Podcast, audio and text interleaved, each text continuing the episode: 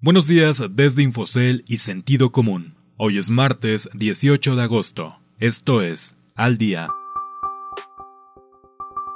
Nueva disputa presidencial, ahora por Proyecto Etileno 21. Entre desempleados, el uso de la jubilación crece. CIE quiere producir contenido educativo. Ambientalistas ganan otro round eléctrico al gobierno. Hola, soy Ricardo Legorreta y estas son las historias que debes saber para estar al día.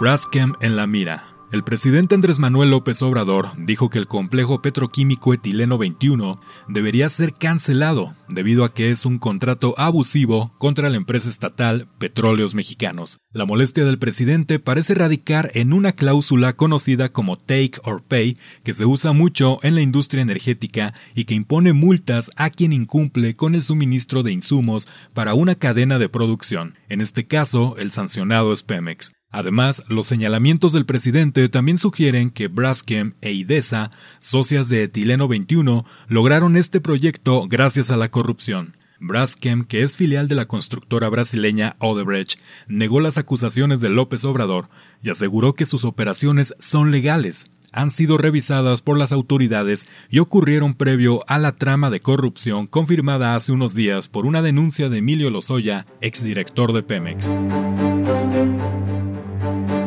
empeñan futuro. La ausencia de apoyos directos a los trabajadores desempleados propicia que los afiliados al IMSS y con su cuenta de Afore decidan disponer parte de su ahorro para el retiro en detrimento de su pensión futura, pero con el objetivo de tener liquidez para alimento, renta y pago de servicios. Y quizá esa noticia no es nueva, pues desde el año pasado se rompen récords de retiros por desempleo. Pero ahora, de los más de un millón de trabajadores que perdieron su empleo en lo que va de la pandemia, 993.000 han optado por el beneficio de obtener recursos a costa de su pensión en lo que va del año.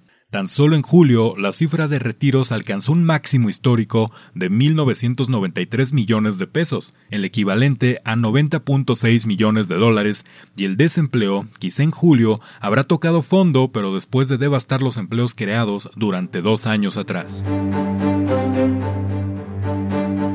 Al mal tiempo, innovación. Corporación Interamericana de Entretenimiento, el mayor organizador de eventos en vivo del país, ha sido una de las empresas mexicanas que cotizan en bolsa más afectadas por la pandemia. Sus actividades principales están limitadas ante la prohibición de celebraciones de eventos masivos, algo que ya generó un desplome de 77% en sus ventas entre abril y junio, en comparación con el mismo periodo del año anterior. Ante los retos, CIE busca mantener a flote su negocio durante esta temporada, innovando en la forma de realizar sus eventos, pero el espíritu emprendedor de la compañía no ha quedado ahí. CIE busca dar el salto a la producción de contenidos televisivos para Canal 11 que serán transmitidos para suplir el cierre de escuelas de educación básica durante el ciclo escolar 2020-2021. La moneda está en el aire ya que varios compiten por el contrato cuyo fallo final se dará a conocer el 24 de agosto.